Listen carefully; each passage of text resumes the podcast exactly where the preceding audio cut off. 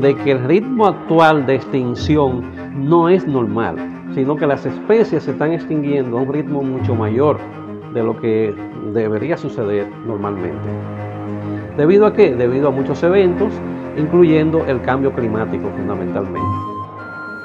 Entonces se está asociando o se están asociando los eventos del cambio climático con una extinción masiva que estaríamos viviendo en la actualidad, a la que se le llama entonces la sexta extinción.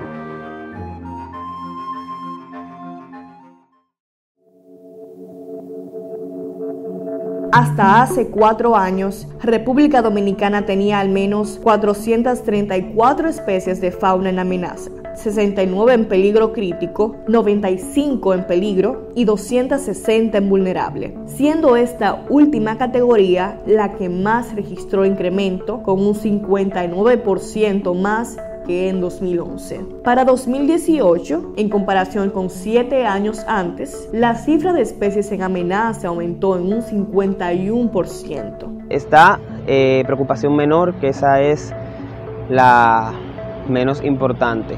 Y está también preocupada, preocupación, vamos a decir que es la que está intermedio.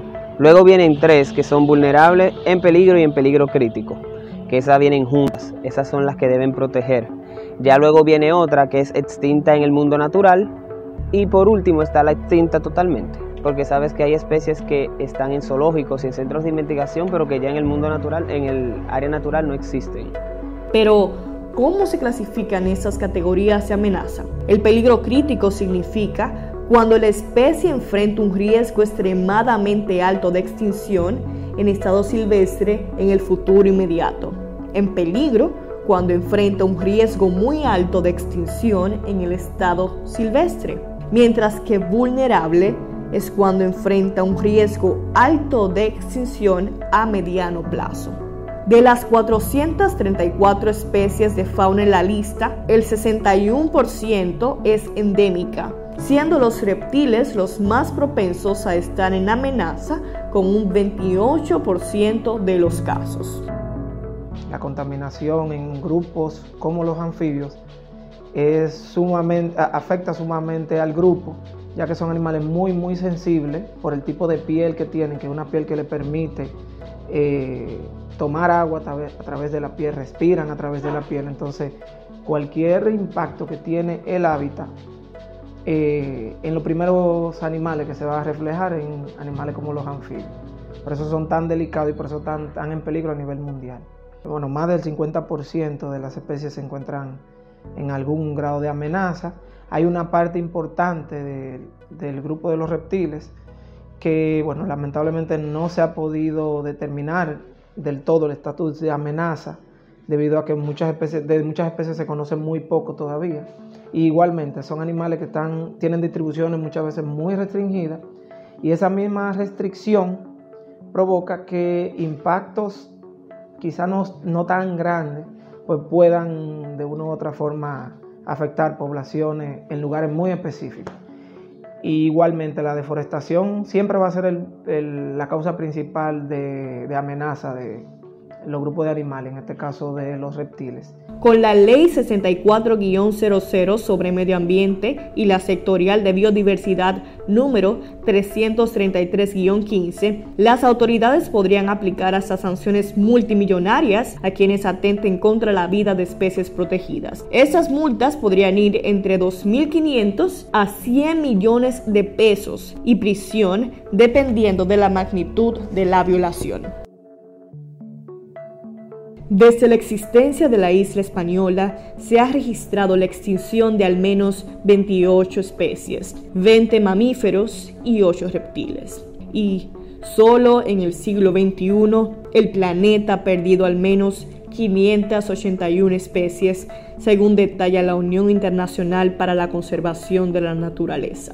Durante los últimos siete años, Juan Almonte, técnico curador de fósiles del Museo de Historia Natural, ha encontrado cientos de fósiles de especies extintas en diferentes puntos de República Dominicana. Tiene más de 8.000 especímenes listos, pero dentro del laboratorio hay miles en el proceso curatorial, según explicó. En la actualidad, República Dominicana tiene al menos 129 centros para proteger ecosistemas y especies de todo tipo. Estos consisten en reservas científicas, parques nacionales y reservas naturales, entre otros espacios. Estas áreas protegidas reservan en promedio a 473 especies en amenaza.